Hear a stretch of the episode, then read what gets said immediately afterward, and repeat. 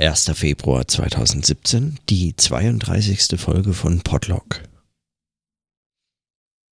Wenn ich so drüber nachdenke, was ich heute gedacht habe, beziehungsweise worüber ich jetzt gerne sprechen möchte, um nochmal die Chance zu haben, drüber nachzudenken, muss ich, was mir den ganzen Tag eigentlich schon immer mal wieder so schräg von der Seite drauf blickend klar war, sagen das heute eigentlich.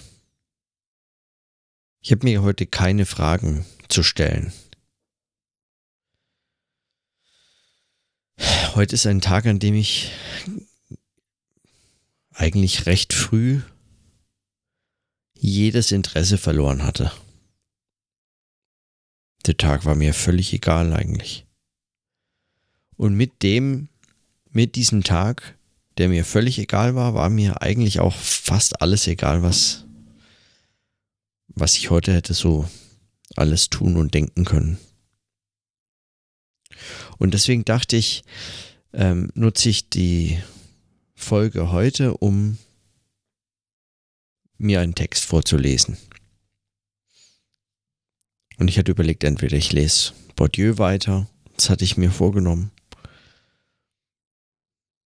aber das Thema war mir heute auch egal.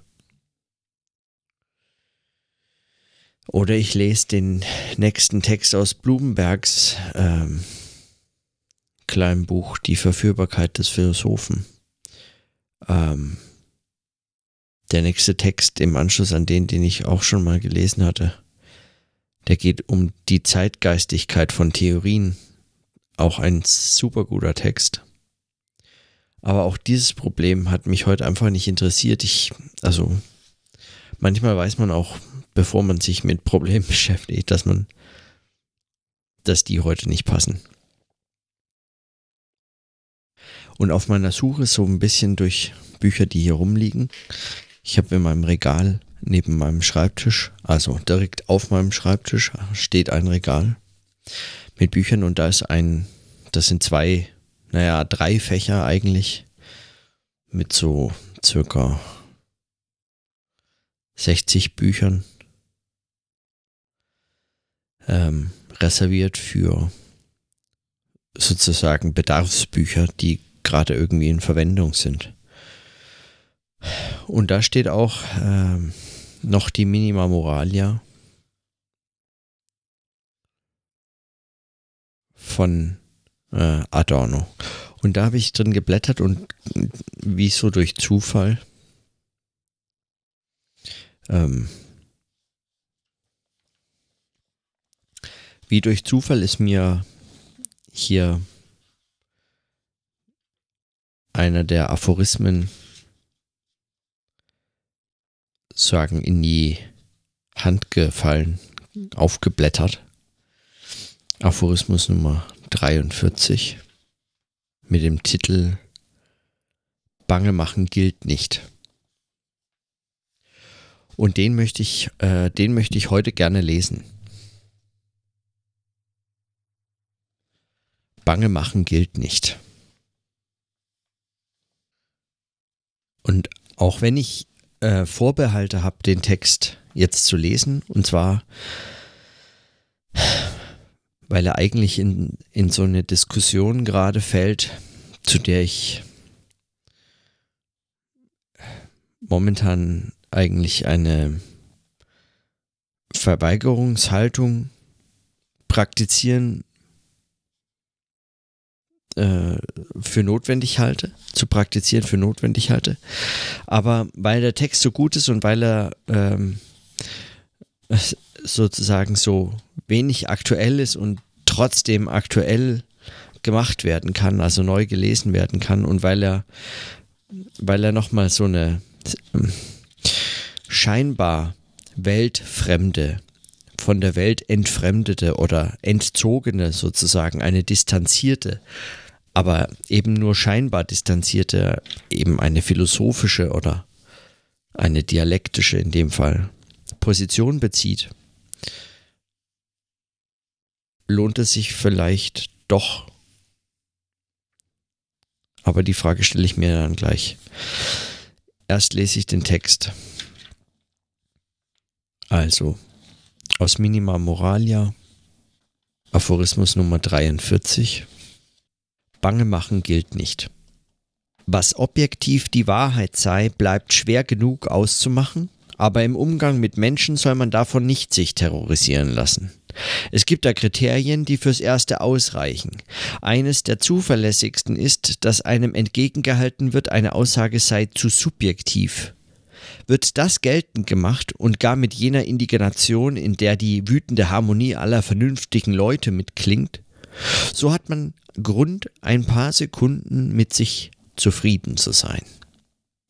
Die Begriffe des Subjektiven und Objektiven haben sich völlig verkehrt.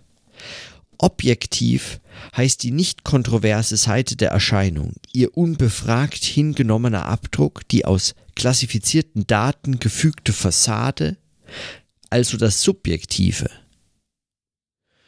Und subjektiv nennen sie, was jene durchbricht, in die spezifische Erfahrung der Sache eintritt, der geurteilten Konvenü darüber sich entschlägt und die Beziehung auf den Gegenstand anstelle des Majoritätsbeschlusses derer setzt, die ihn nicht einmal anschauen, geschweige denn denken, also das Objektive. Wie windig der formale Einwand subjektiver Relativität ist, stellt sich auf dessen eigentlichem Felde heraus, dem der ästhetischen Urteile. Wer jemals aus der Kraft seines präzisen Reagierens im Ernst der Disziplin eines Kunstwerks, dessen immanentem Formgesetz dem Zwang seiner Gestaltung sich unterwirft, dem zergeht der Vorbehalt des bloß Subjektiven seiner Erfahrung wie ein armseliger Schein, und jeder Schritt, den er vermöge seiner extrem subjektiven Innovation in die Sache hineingemacht, hat unvergleichlich viel größere objektive Gewalt als die umfassenden und wohl bestätigten Begriffsbildungen etwa des Stils, deren wissenschaftlicher Anspruch auf Kosten solcher Erfahrungen geht. Das ist doppelt wahr in der Ära des Positivismus und der Kulturindustrie, deren Objektivität von den veranstalteten Subjekten kalkuliert ist. Ihr Gegenüber hat Vernunft vollends und fensterlos in die Idiosynkrasien sich geflüchtet, denen die Willkür der Gewalthaber Willkür vorwirft. Weil sie die Ohnmacht der Subjekte wollen, aus Angst vor der Objektivität, die allein bei diesen Subjekten aufgehoben ist.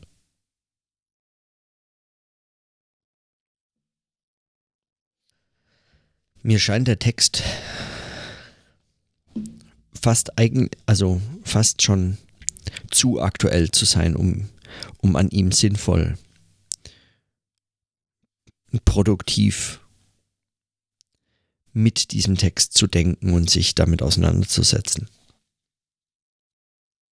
Wenn man sich vorstellen würde, was, was wohl Adorno zu der Fake News-Debatte sagen wollte, dann könnte man diesen Text einfach einreichen. Man könnte den einfach mal einreichen. Sagen, Professor Adorno meldet sich auch zu Wort. Er hat da was geschrieben. Der Text ist ganz kurz, heißt Bange machen gilt nicht. Könnte man doch mal abdrucken wäre mir sicher, die, äh, die großen Zeitungen und Feuilletons wären da interessiert und würden den abdrucken und sagen, ja, das passt sehr gut zu der Debatte. Ein philosophischer Beitrag der Reflexion. Hervorragend, herzlich willkommen, vielen Dank. Aber wenn man mal von dieser äh, augenfälligen ähm, Aktualität absieht, äh, mag dieser Text vielleicht nur auf einer ganz oberflächlichen Ebene sich hier anbiedern und auf einer ähm, auf einer vielleicht eher subversiven Ebene äh, die Debatte in Frage stellen oder oder sozusagen ihr eine wie soll man sagen ein ihr diese ihr diese Unterkomplexität einfach äh, ein Stück weit nehmen kann. Nicht nehmen kann, aber ja doch, also ein Stück weit ihr eigentlich diese Unterkomplexität raubt oder wie madig macht. Ja, vielleicht so. Erfolgreich schlecht redet. Die Einfachheit der Zurechnungsschemata, die verwendet werden in der Debatte. Der Beginn ist natürlich schon mal interessant. Was objektiv die Wahrheit sei, bleibt schwer genug auszumachen. Also was objektive Wahrheit sei, damit haben sich schon viele Leute äh, viel, viele Gedanken äh, zugemacht. Ähm, und es ist schon schwer genug, aber wenn man jetzt im Umgang mit Menschen sich auch noch davon terrorisieren lassen so, äh, würde, das ginge zu weit. Wenn man einfach nur, wenn man jetzt sozusagen nicht philosophisch arbeitet, sondern sich einfach mit anderen Menschen unterhält über dieses und jenes, sich davon auch noch von der objektiven Wahrheit terrorisieren zu lassen. Von der objektiven, was objektiv die Wahrheit sei. Davon solle man sich nicht im Umgang mit ten, äh, Menschen terrorisieren lassen. Allein wenn man den Satz der Fake News-Debatte entgegenstellt, kann man jetzt, also man, man hört quasi schon, ich höre quasi schon den Aufschrei, der dadurch alle möglichen äh, qualitätsjournalistischen Organe äh, reflexartig hervorgerufen würde. Nein, man kann doch die objektive Wahrheit, die Fakten nicht irgendwem überlassen, wie auch immer.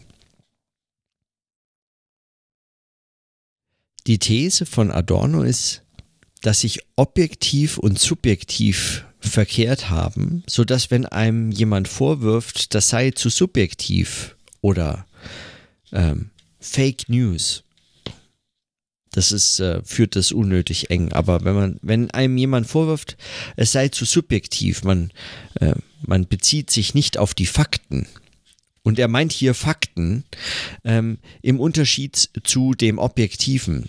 Da, das, darum geht ja der ganze Text eigentlich.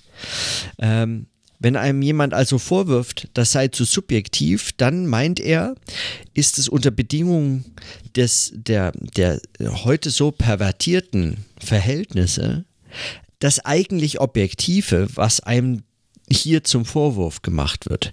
Und mit dem Objektiven meint er, so wie er ähm, in, der, in, seinem, in, seiner, in seiner Theorie der negativen Dialektik es versteht, sich der Mannigfaltigkeit, der wahren Mannigfaltigkeit des Objektiven, dem, dem Primat des Objektiven zu unterwerfen, also sich tatsächlich mit dem Gegenständlichen auseinanderzusetzen. Äh, das meint er mit mit dem Objektiven, das hier aber als Subjektives gilt. Also äh, wenn einem jemand vorwirft, das eigene Urteil sei zu subjektiv, dann meint man gemeinhin, so Adorno, heute, also pervertiert, äh, meint man heute etwas wie, ja, du hast dich ja nur, äh, du hast dich ja nur selbst, äh, du hast dir ja nur selber mal darüber Gedanken gemacht was dieses oder jenes sei oder was dieses oder jenes kann oder wo, wozu auch immer man einem, äh, eine subjektive Meinung wohl ähm, hatte. Und umgekehrt, objektiv ist unter den Bedingungen heute eben jenes bloß klassifizierte, die aus klassifizierten Daten gefügte Fassade, der unbefragt hingenommene Abdruck, die nicht kontroverse Seite der Erscheinung. Also letztlich sowas wie der Common Sense, das soziale Bild, das niemand in Frage stellt, eben die Realität, die Fakten und zwar die Fakten nicht als im Sinne von in einem schmerzhaften Prozess der Auseinandersetzung, der Reflexion, in der Bewegung äh, des Begriffs und so weiter, ähm, ähm, sagen, in der Gänze der Darstellung äh, vorgeführte, vollführte Wahrheit äh, des Gegenstandes, sondern äh, die zum Beispiel von den Medien aufgeführten Fakten, die, die konstruierte Darstellung, die in ihrer Wirkung massenmedial, journalistisch beispielsweise kommuniziert, die ungefragte, nicht kontroverse Seite der Erscheinung darstellt. Die unbefragt, der unbefragt hingenommene Abdruck, die aus klassifizierten Daten gefügte Fassade, ohne jegliche Beziehung noch zu einem, sagen, eine Beziehung zu einem Gegenstand, die man als Beziehung noch, ähm, zu der man noch etwas hinzutun muss. Es ist nur noch die Fassade, es ist nur noch das Abbild und somit ist es eigentlich das Subjektive weil es sozusagen in, in gar keinem Kontakt mehr zu diesem, also dies, man, man, man setzt sich mit dem Gegenstand gar nicht mehr auseinander. Was man heute Objektivität nennt, ist letztlich eigentlich nur dieser, äh, diese Fassade der Fakten. Fakten als sozusagen der, die gemachten Abbilder, der Abdruck, eben diese Fassade der, der Erscheinung, die durch äh, klassifizierte Daten gefügte Fassade. Und wenn man diese Fassade nun durchbricht und ein, tatsächlich eine, er schreibt, die Beziehung auf den Gegenstand anstelle des Majoritätsbeschlusses derer setzt, die ihn nicht einmal anschauen, geschweige denn denken, dann würde man sich dem eigentlich Objektiven zuwenden. Also wenn man, wenn man sozusagen die Fassade Fassade sein lässt, sie stehen lässt oder sie besser noch eigentlich durchbricht, indem man sich selbst dem Gegenstand aussetzt, sich zu ihm oder die Beziehung auf den Gegenstand an die Stelle der, der Fassade oder der Bedeutung, der, der Stelle der Fassade im eigenen Denken und für Wahrhalten setzt. Also an die Stelle des, was er hier nennt, Majoritätsbeschlusses. Und zwar des Majoritätsbeschlusses derer, die diesen Gegenstand auch gar nicht anschauen, geschweige denn denken, sondern eben nur diese Fassade beschäftigt sind, aus klassifizierten Daten äh, zu fügen oder den durch äh, verschiedene Echokammern äh, gestärkte hingenommenen Abdruck oder die eben nicht kontroverse Seite, ja, die Fakten der Massenmedien, der oder sozusagen des, der Mainstream-Medien oder wie auch immer man das nennen möchte, äh, ohne, ohne dass das jetzt ein zu simples Mainstream- und Massenmedien-Bashing ist. Aber ähm, äh, also es muss gar nicht so simpel gemeint sein.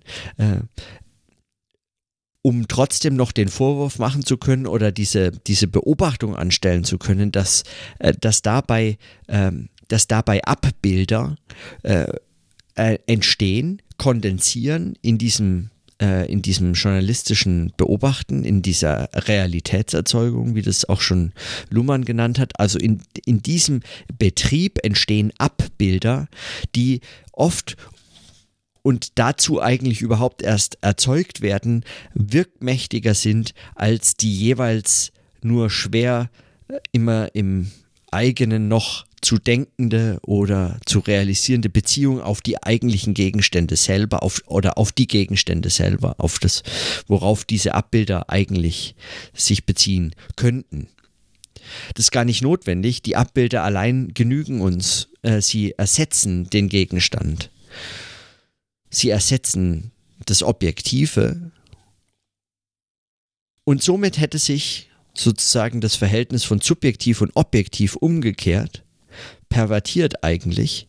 Und wenn einem jemand jetzt nun unter diesen Bedingungen den Vorwurf macht, das sei zu subjektiv, dann macht man einem, dann bekommt man sozusagen den, den Vorwurf, man habe sich selber mit den Dingen beschäftigt, statt dem Abbild zu glauben oder den nicht befragten, den nicht befragten der nicht kontroversen Seite der Erscheinung äh, zu glauben, den Fakten, ja, denen, die die Wahrheit eben schon verkündet haben, sondern man, man besaß die Frechheit, sich damit nochmal selbst zu beschäftigen. Und dann, ähm, und dann ähm, argumentiert Adorno an der Stelle nochmal sagen mit dieser Kunstbetrachtung der, der, der, diesem, also dem Feld der ästhetischen Urteile, äh, als dem eigentlichen Feld der subjektiven ähm, des, der subjektiven Urteile sozusagen. Das ist ja Quatsch, aber egal.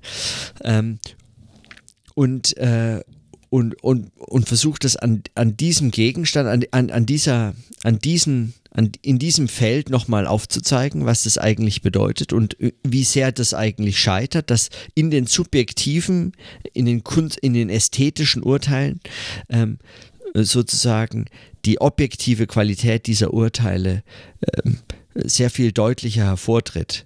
Also Stil oder Technik oder so, oder so ähm, die gibt äh, ganz wenig Aufschluss über die äh, Qualität oder den Wert oder was dieses Kunstwerk überhaupt einem sagt, bedeutet, ähm, ist.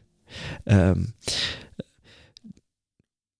die sagen, diese, das ästhetische Urteil kann auf die, aus, auf die auf tatsächlich vollzogene Auseinandersetzung äh, von, von, mit dem Objektiven, mit dem Gegenständlichen, und zwar als Auseinandersetzung im Denken, im Anschauen, in, in diesem ähm,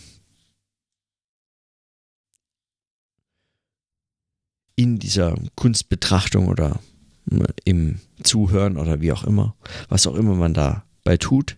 Also in dieser Auseinandersetzung selber ähm, nur können diese ästhetischen Urteile äh, zu einer Geltung kommen. Wenn ein, es hilft beispielsweise, um ein Kunstwerk zu verstehen, sich damit auseinanderzusetzen, ähm, hilft es nichts oder nicht viel zu wissen, welchem Stil, in welchem Stil dieses Bild beispielsweise gemalt oder dieses, äh, dieses äh, Stück komponiert oder wie auch immer wurde. So, und die letzte, Kon also und der, der, der letzte Dreh ist nochmal der Hinweis auf die Ära des Positivismus und der Kulturindustrie, ähm, in der das eben so gilt, diese pervertierte Form, Positivismus und Kulturindustrie. Ähm, und der Satz, das ist doppelt wahr, also der Satz zuvor ist noch, äh, glaube ich, wichtig.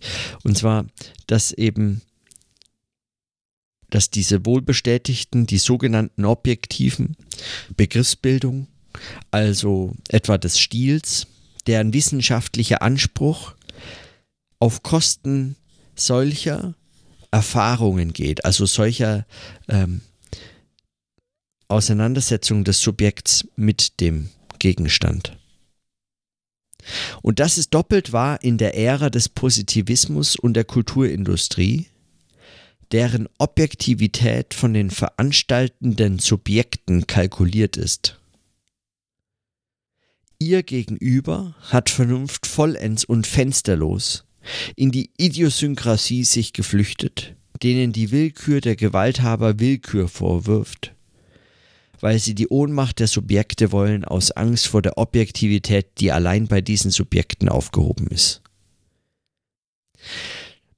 Wenn man das äh, in andere Worte fasst oder sagen, sprechend, denkend, versucht nochmal zu reformulieren, würde man hier sagen können, äh, das, was er meint, was er hier sagt, ist unter der, den sagen, in einem Zeitalter des Positivismus, also der Hoffnung, äh, der Ideologie, alles könnte auf positive Tatsachen, die reale, wirkliche Wirklichkeit da draußen, eine physische Umwelt oder alles im Gehirn oder auf irgendetwas in dieser Art, auf positive, beobachtbare, unabhängig von uns beobachtbaren, äh, un unabhängig von uns Beobachtern existierende äh, Welt äh, zurückgeführt werden. Und in einer äh, damit in einem Zusammenhang stehenden Ära der Kulturindustrie, also der massenhaft produzierten Kunst und Kultur, die auf diese Masse hin produziert sind und die auf ihre Verkaufbarkeit hin produzierte Kunst, in dieser Zeit ist die Objektivität von den veranstaltenden Subjekten kalkuliert. Die Objektivität heißt also die Objektivität äh, jetzt in dem pervertierten Sinne. Die Objektivität, die Gegenständlichkeit äh, als Ausdruck eines Stils, am besten den man sich gegen einen äh, noch halb bezahlbaren, aber trotzdem völlig überteuerten Preis mit nach Hause nehmen kann, etwas, was man sich kaufen kann. Oder in der Ära des Positivismus ist auch die Objektivität äh, insofern kalkuliert, als dass nur solches zählt, was eben sich auf solche Fakten, auf, wie er schreibt, eben klassifizierte Daten und aus solchen gefügte Fassaden sich beziehen kann. Nur solche Objektivität ist äh, äh, zählt und und auf sie hin oder mit ihr wird kalkuliert. Darum geht's. Die Aufführung. Also er spricht hier von den veranstaltenden Subjekten. Ja. Die veranstaltenden Subjekte kalkulieren schon diese Form der Objektivität. Und ihr gegenüber hat Vernunft, und mit Vernunft meint er wohl ähm, mit Vernunft meint er wohl ähm, ein, sagen, dieses, diese Perver äh, Perversion von objektiv und subjektiv in, die, in, in das jeweilige totale, äh, nicht totale, in das jeweilige Gegenteil, in dann der pervertierten Form. Äh, diese Perversion, äh, hinterfragende Haltung, diese Perversion, hinterfragende Denkbemühung, dieses würde er hier wohl mit Vernunft bezeichnen. Und sie hat sich vollends und fensterlos, da ist kein Einblick möglich. Sie ist vollkommen verschwunden. Und zwar wohin? In die Idiosynkrasien, also in die äh, ganz eigentümlichen Eigentümlichkeiten der jeweiligen einzelnen äh, Individuen, Subjekte. Subjekte ist besser. Ähm, weil sie sozusagen, äh, und da hinein hat sie sich geflüchtet diese an echter Objektivität, an Auseinandersetzung mit den Gegenständen noch interessierte Subjektivität, die hat sich da hinein geflüchtet. Und diesen Idiosynkrasien wird nun von der Willkür der Gewalthaber, also letztlich auch der veranstaltenden Subjekte, aber eben nochmal hier die, da kommt nochmal die Machtdimension und zwar die, die die Herrschaftsdimension. Möglicherweise, ich würde es vielleicht lieber lesen als eine Form der ähm, Ideologiekritik. Ähm, die Willkür der Gewalthaber wirft nun diesen Idiosynkrasien, in die hinein sich diese letzte verbliebene Vernunft noch geflüchtet hat, äh, wirft dieser Idiosynkrasien wiederum Willkür vor. Und zwar weil sie gerade die Ohnmacht der Subjekte wollen. Das heißt, die Willkür der Gewalthaber ist daran interessiert, dass die Subjekte schlicht die Fassade akzeptieren. Die Fassade der, äh, die Fassade der klassifizierten, äh, der sagen, der, der aus klassifizierten Daten gefügten Fassade den unbefragt hingenommenen Abdruck, dass sie ihn weiter unbefragt akzeptieren und die nicht kontroverse Seite der Erscheinung bitte möglichst weiterhin nicht kontrovers halten. Die Willkür der Gewalthaber oder die Gewalthaber selbst sind also interessiert an der Ohnmacht der Subjekte aus Angst vor der Objektivität, und zwar jetzt der sozusagen in ihre Idiosynkrasien hineingeflüchteten, also nur noch ihnen zugänglichen Objektivität, die allein bei diesen Subjekten aufgehoben ist. Und wenn man den Text liest, dann, also sozusagen im ersten Lesen, mein, meine erste Assoziation war, der ist so aktuell, den kann man kaum lesen. Der bezieht sich viel zu stark, also der ist viel zu leicht eigentlich, viel zu einfach verständlich im Kontext der Fake News-Debatte, die so unsäglich ist, also so vollkommen fruchtlos geführt wird. Und ähm, ja, aus anderen Gründen will ich nicht, ähm, will ich jetzt hier nicht diskutieren. Aber wenn man den Text genau liest, habe ich den Eindruck, ähm, zerbröselt unter ihm eigentlich diese Debatte.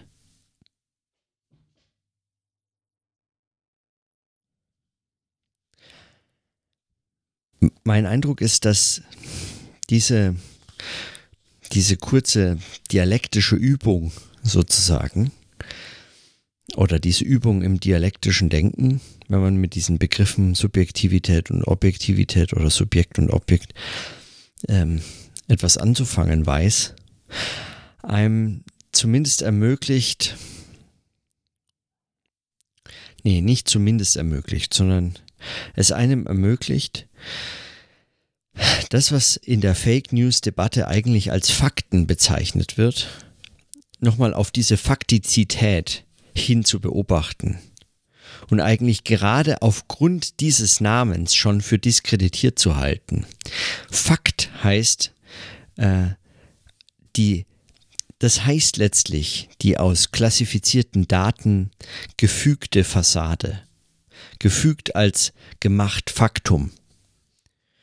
Diese Fakten sind letztlich diese Fassade, der Konsens, den wir als wahr, als Realität zu akzeptieren bereit sind, ohne dass wir selbst ähm, es für notwendig erachten, den Dingen selber auf den Grund gegangen zu sein.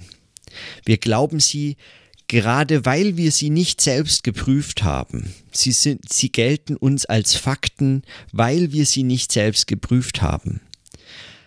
Fakt ist etwas, ähm, oder wird als etwas, wird in der Regel etwas bezeichnet, von dem wir wissen, dass andere es für uns sehr gründlich geprüft haben. Und wie gründlich sie das geprüft haben, das wissen wir in der Regel nicht, äh, sondern äh, es genügt die Reputation, das Ansehen der Zeitung, in der es erscheint, ähm, der Name der Journalisten, die es recherchiert haben oder der Wissenschaftler, die es behaupten und so weiter. Und unter Bedingungen des Positivismus, in der Ära des Positivismus, ist dieses Spiel nochmal sehr viel stärker. Ähm, also sagen, die Perversion ist noch viel extremer, würde Adorno sagen, weil auf diese Faktizität hin, auf diese äh, Schein, also auf diese pervertierte Objektivität, auf die also Objektivität im schlechtesten Sinne hin bereits kalkuliert wird und werden muss. Unter Bedingungen des Positivismus gilt alles andere nichts. Es gilt nur das, es gilt nur, was als Fakt gilt. Es gilt nur eine positive, äh, auf irgendetwas zuzurechnende ähm, äh, Form der Weltbeschreibung.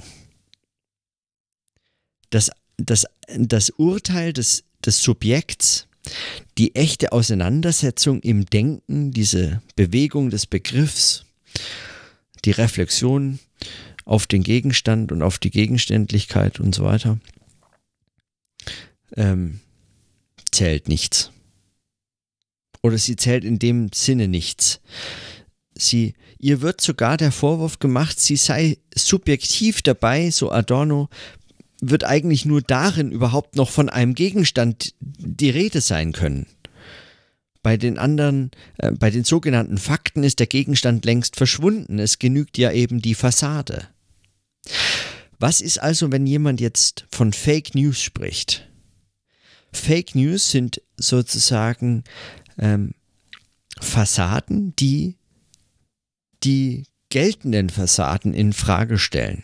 Das ist ja jetzt eben nicht, also Fake News oder dem, äh, den News, den oder den Darstellungen, denen äh, der Vorwurf gemacht wird, nun Fake News zu sein. Äh, die sind ja jetzt auch nicht die denkende Auseinandersetzung der Reflexion von Subjekt und Objekt und sagen, diese Bewegung des Begriffs, das sind sie ja auch nicht, sondern sie sind einfach andere Fassaden. Sie sind andere Fassaden, die in dieser Andersheit der Fassaden äh, Licht darauf werfen, dass was wir als Fakten und als Objektivität und als Realität erachten, längst schon eigentlich als Fassade, als bloße Fassade, als nicht befragtes, als hingenommenes, als unbefragtes, nicht kontroverse Seite der Erscheinung äh, sichtbar geworden ist. Das, was wir Realität nennen, längst schon eigentlich seiner, äh, seiner Unbefragtheit, also seines ideologischen Charakters überführt werden oder überführt worden sein müsste. Und das ist sozusagen das, das ist der, das, das ist das, das Heikle an diesen Fake News, weshalb äh, die, äh, der massenmedial äh, verbreitete Journalismus, der sein Geld, seine, äh, seine sp sprichwörtlichen Brötchen mit ähm, kann man auch Brot übrigens essen, aber seine sprichwörtlichen Brötchen äh, damit verdient, dass, äh, dass diese Fassade nicht bröckelt, dass sie weiter nicht, dass sie weiter unbefragt als Fassade genügt, und zwar als Fassade, das heißt unter Abwesenheit alles Gegenständlichen. Gerade als Verzicht auf den Gegenstand selbst funktioniert. Darauf sind sie angewiesen und das ist gefährdet durch äh, die Fake News. Der Begriff der Fake News weist aber letztlich sehr viel stärker auf die bröckelnde Fassade der, Fake, äh, der, der Fakten hin, als auf die alternative Fassade der Fake News. Und deswegen ist diese Diskussion und diese Debatte darum so unendlich pervers. Also, man, man, also deswegen hatte ich auch eigentlich, deswegen weiß ich nicht, was ich sozusagen, wie ich darauf, wie ich dazu etwas denken kann. Der Text von Adorno, glaube ich, bietet eine Möglichkeit, etwas dazu zu sagen, ohne, ohne sich äh, ohne, sich so, ohne sich sozusagen in diese Debatte saugen zu lassen. Also ganz offensichtlich gilt dieser Text keiner der in der Debatte vertretenen Seiten.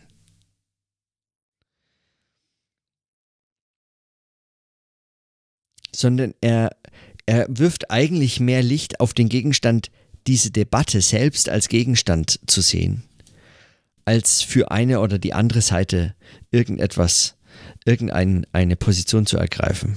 Im Gegenteil, also beides wären Fassaden, News und Fake News. Die Frage ist aber, oder eine der Fragen ist aber doch äh, äh, die, warum, also es, nee, noch ein anderer Punkt. Ich glaube, es gibt nämlich einen anderen Begriff, der jetzt erst ganz jung gebraucht wurde äh, in, de, in dieser Debatte, der, des, der dieses Problem nochmal auf die Spitze treibt. Als, als ginge das noch, als könnte man darüber noch etwas Absurderes sagen, als eh ohnehin schon mit dem Begriff von Fake News und dieser ganzen Debatte äh, gesagt wird. Und zwar der Begriff der alternativen Fakten.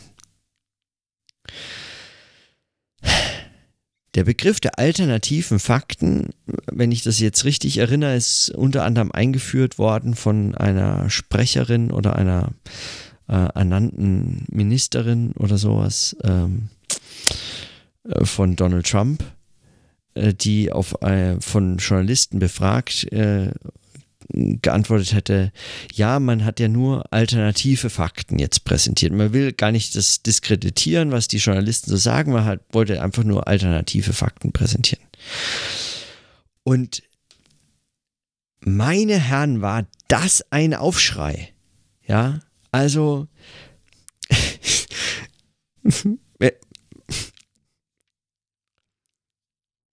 es, also diese ganze Debatte erinnert mich an diese, an diese, ähm, an diese Fail-Videos im Internet, die zu unendlichen, also unendliche Videos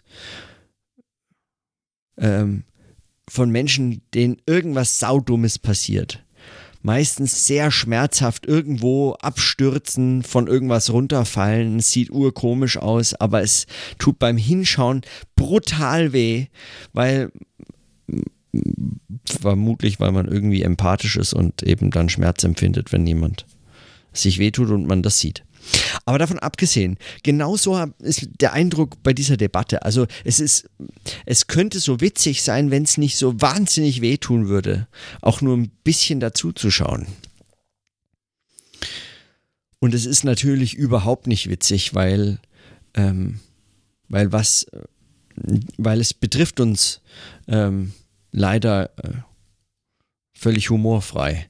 Aber ähm, davon abgesehen, bei dem Begriff jetzt der alternativen Fakten war der Aufschrei der Medien natürlich immens. Ja, also alternative Fakten richtete sich ja gegen die News, gegen die Fakten.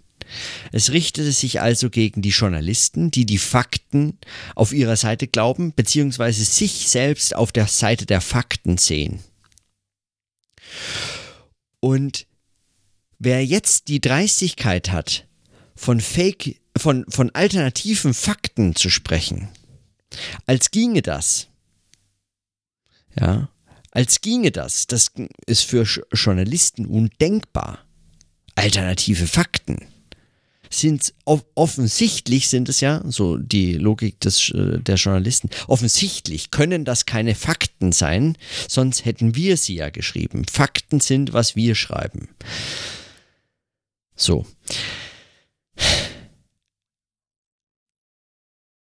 An dem Begriff wird aber eigentlich nochmal diese Konkurrenzsituation der Fassaden sehr viel deutlicher. Es geht hier um konkurrierende Fassaden und die eine Fassade ist mit ihrem, mit ihrem bloßen Auftreten, nämlich die alternativen Fakten oder die Fake News, sind mit ihrem bloßen Auftreten eine Gefahr für die, für die bestehende Fassade der Fakten oder der News.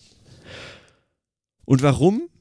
Weil sie sichtbar machen, dass es eine Fassade ist. Dass es hier nicht um Gegenstände geht, sondern dass diese News, diese Realität, diese Fakten der Massenmedien, des Journalismus eben funktionieren, nur insofern sie auf den Gegenstand selbst verzichten können. Nur insofern sie es uns überflüssig erscheinen lassen, uns wirklich selbst nochmal mit den Dingen auseinanderzusetzen. Und zwar mit den Dingen auseinandersetzen zu müssen. Nur insofern das funktioniert, funktioniert diese Art der Darstellung. Und wenn jetzt eine alternative Fassade auftritt, bröckelt die Fassade, äh, für die die Alternative sich jetzt präsentiert. Funktioniert einfach nicht mehr. Solange es nur eine Fassade ist, kann man sie mit dem Gegenstand, mit den Dingen selbst verwechseln und kann glauben, man müsste sich darüber keine eigenen Gedanken mehr machen. Man kann einfach kaufen, was da so angeboten wird. Es kostet 2,40 Euro oder was die Ausgabe gerade aktuell kostet von irgendeiner Zeitung. 2,40 Euro. Man kann es jeden Morgen kaufen am Kiosk in gedruckter Form. Und, äh, und solange das konkurrenzlos bleibt oder nur in Facetten, äh, je nachdem, welche Zeitung man kauft, bekommt man ein leicht modifiziertes Bild, aber letztlich doch irgendwie immer diese Realität, immer diese Fakten. Äh, so lange funktioniert's. Und das Absurde ist, diese Fassade müsste überhaupt nicht in der Form äh, bröckeln. Die müsste überhaupt noch nicht sich selbst gerade dekonstruieren.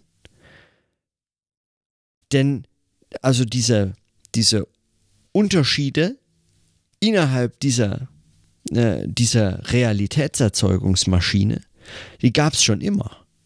Man könnte sie auch einfach äh, begrüßen und hoffen, äh, dass es weiter funktioniert, sogar eigentlich in, intern nochmal diese Fassade komplexer gestalten lässt und damit eigentlich stabiler macht, anstatt instabiler. Aber weil man sie als Fassade, als Fake News, als alternative Fakten verlacht, also den Ausdruck verlacht oder diejenigen, die ihn benutzen, verlacht und, äh, alle, und äh, mit, dem, mit dem Kampfbegriff von Fake News versucht zu diskreditieren. Dadurch erst riskiert man alles. Das ist so, das ist so absurd. Das ist eine so absurde, äh, das ist eine so absurde Debatte. Ich verstehe nicht, ähm, ja, egal. So.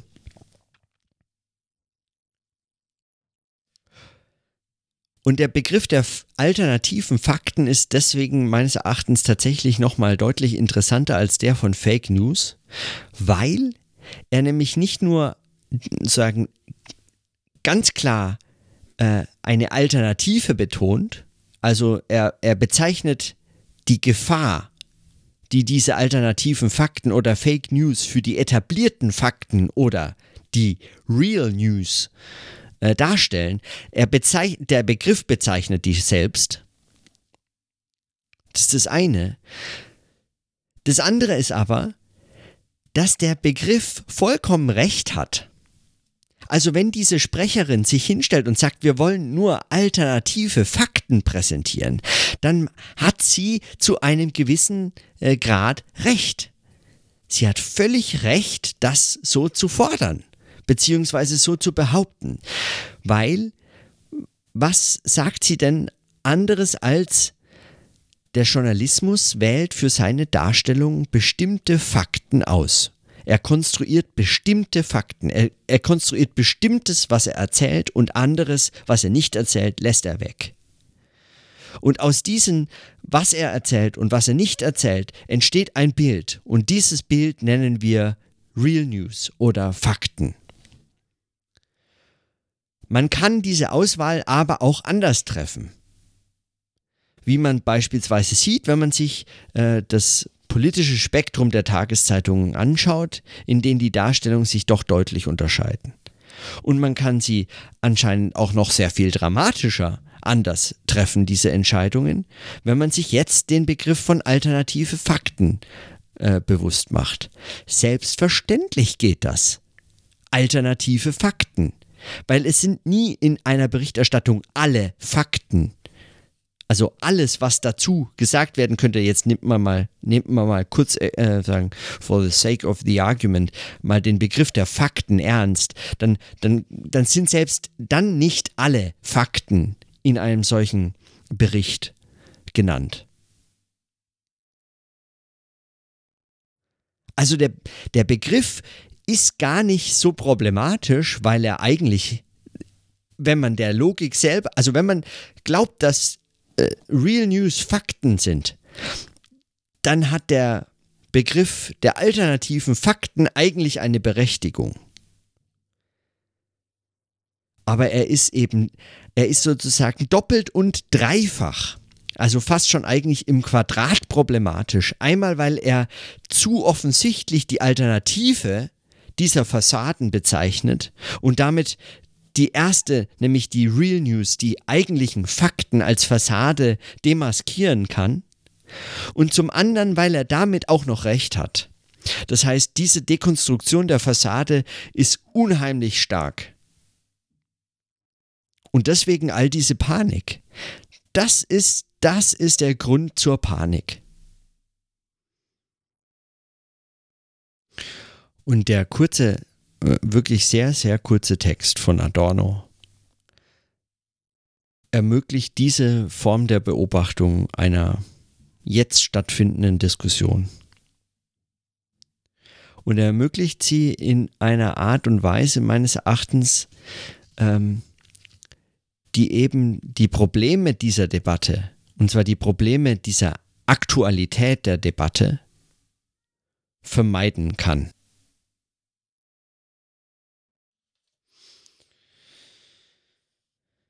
Bange machen gilt nicht, heißt der Text. Bange machen gilt nicht. Man müsste den Text eigentlich einfach mal nur einreichen und schauen, was passiert.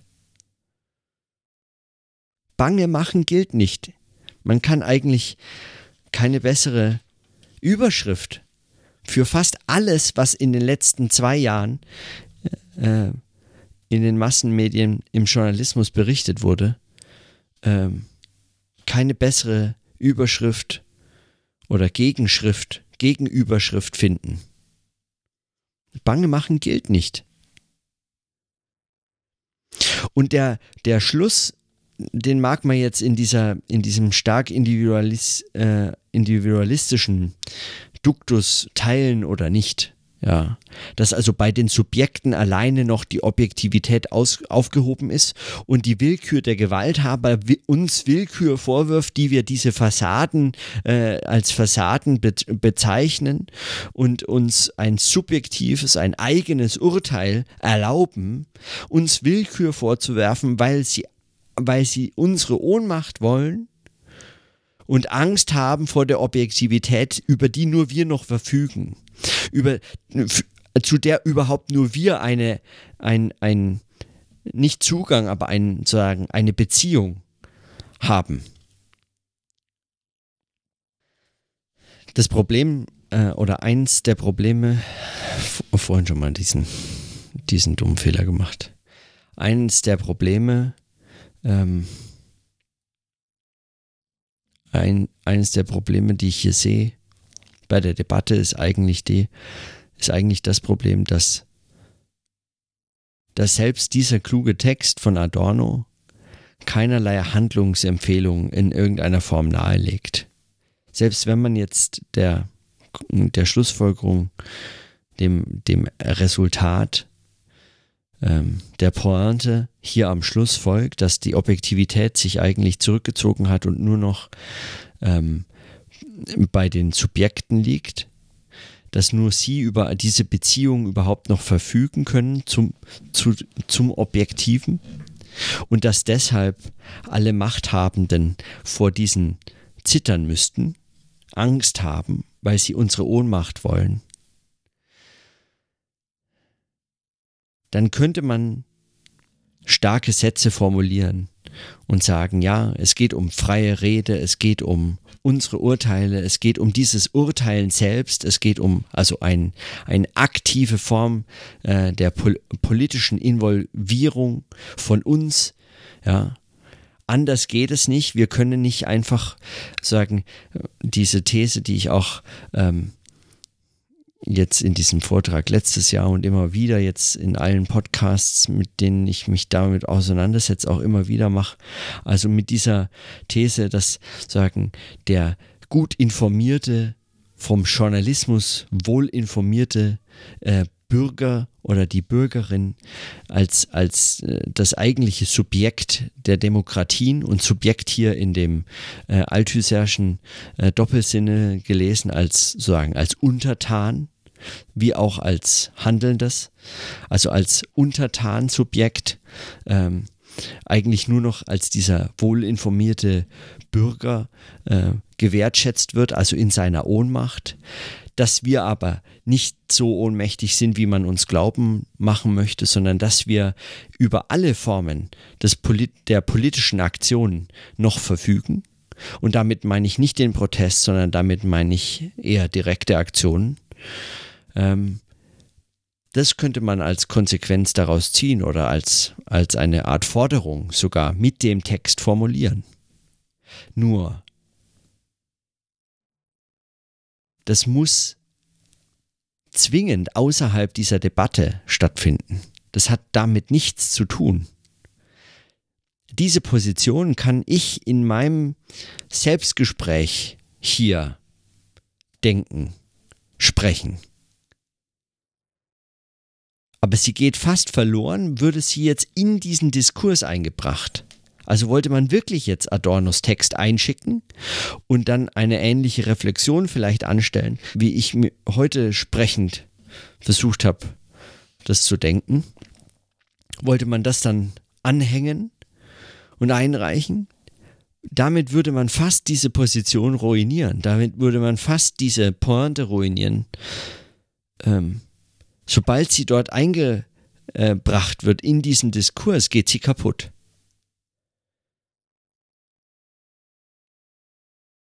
Das ist zumindest momentan meine, mag fatalistisch sein oder so, aber das ist, oder pessimistisch mindestens. Aber das ist momentan meine, äh, meine Sicht dieser, mein Verständnis dieses Diskurses, weshalb mich das so, ja, weshalb mich das eben nicht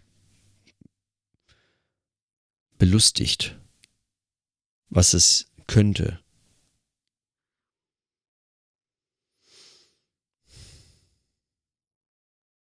Ah, und das Problem mit der Sprachhygiene und dem Verzicht auf den Dialektikbegriff habe ich jetzt ja auch nicht diskutiert, aber ich bin mir immer noch nicht sicher, ob ich das.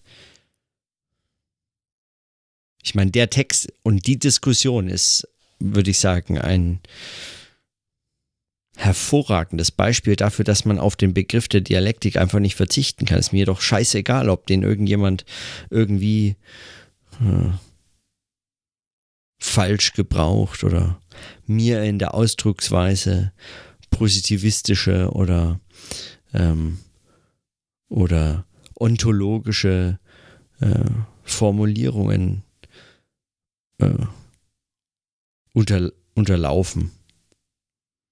So what?